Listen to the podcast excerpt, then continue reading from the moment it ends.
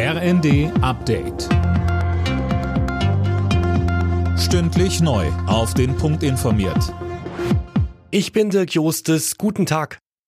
Deutschland möchte mit entschiedenen Klimaschutzmaßnahmen für die Einhaltung der 1,5 Grad Grenze kämpfen. Das hat die Bundesregierung nach der Weltklimakonferenz in Ägypten versprochen.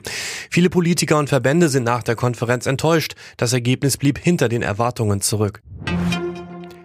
Kinderschutzbund Präsident Hilgers hat die Union und die Ampelparteien dazu aufgefordert, ihre so wörtlich Spielchen zu beenden und das Bürgergeld sofort umzusetzen. Eine fehlende Einigung schade vor allem Kindern und ihren Familien, sagte er dem Redaktionsnetzwerk Deutschland. Unionsfraktionsgeschäftsführer Thorsten Frei machte aber im ersten deutlich, Derjenige, der auf die Solidarleistung der Gesellschaft angewiesen ist, muss auch vom ersten Tag alles unternehmen, um wieder auf eigenen Beinen stehen zu können. Das ist das Prinzip des Forderns und des Förderns und dazu möchten wir zurück.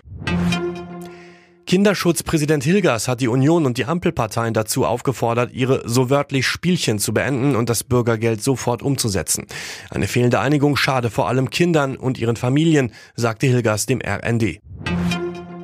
Die Zahl der Verkehrstoten in Deutschland ist im September leicht gesunken. 252 Menschen kamen im Straßenverkehr ums Leben.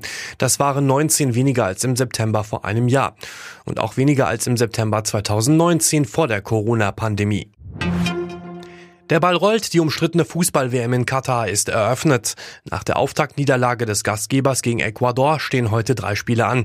Welche, das weiß WM-Reporter Daniel Bornberg. England gegen den Iran, damit geht's 14 Uhr los. Klarer Favorit gegen krasser Außenseiter, damit ist da eigentlich schon alles dazu gesagt.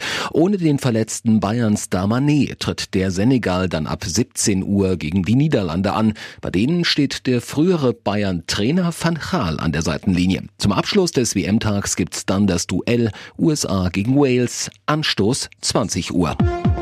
Alle Nachrichten auf rnd.de